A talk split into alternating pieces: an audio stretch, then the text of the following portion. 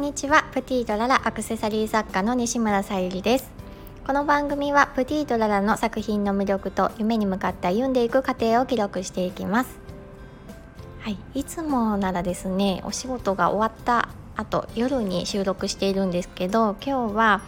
あのバイク屋さんのお仕事の後プティとララのお仕事の日でしたので今その時間に収録させてもらってます。で昨夜も収録しようという気持ちはあったんですけどもうちょっとヘトヘトになっちゃって あのサボりました。なので今配信させてもらってます。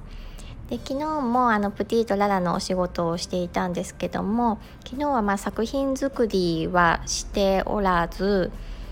えー、新作の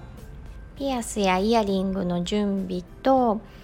あとハーバリウムボールペンなどを商品掲載するのに、まあ、SNS 系を主にやっていてプティートララの時間を過ごしていました。であとはそうですね商品の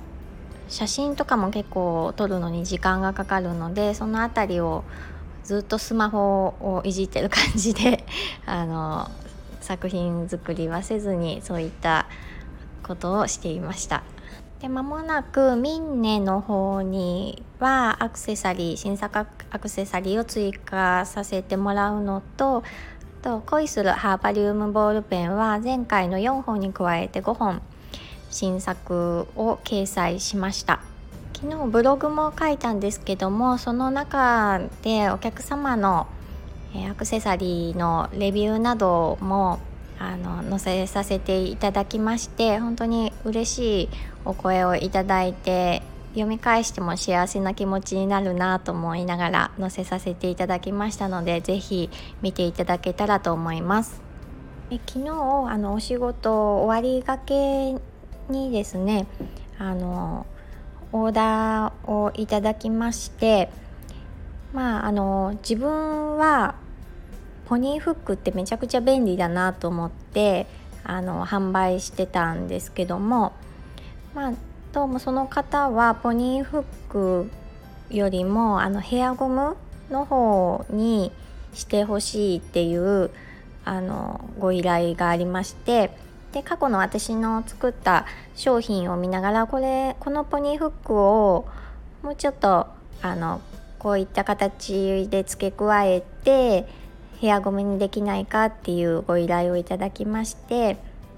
私の中ではこれから、まあ、ポニーフックを多く作ろうかなって考えていたところだったのであヘアゴムももっとあの作っていいんだっていうふうに思いましたやっぱり自分の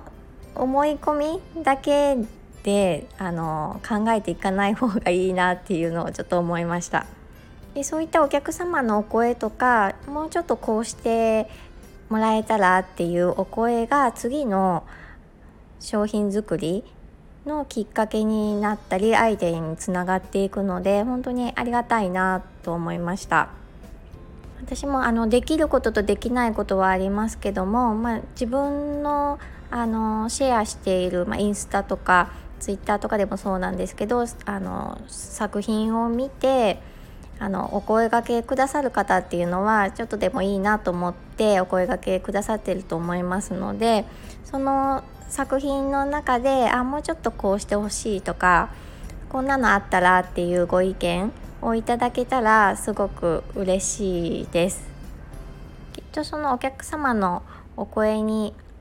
需要のあるあの作品とか、まあ、商品が隠れているのかなと思うので、まあ、ハンドメイド作家さんとかそれ以外の方もあのお客様のお声大切にしているとは思うんですけどもそういった面を見ていくとより視野が広がるんじゃないかなと思いました。はい、今日は今からミンネに新作のアクセサリーをアップしてはいお仕事の続きをしていきたいと思います。いつも聞いてくださりありがとうございます。プティとララさゆりでした。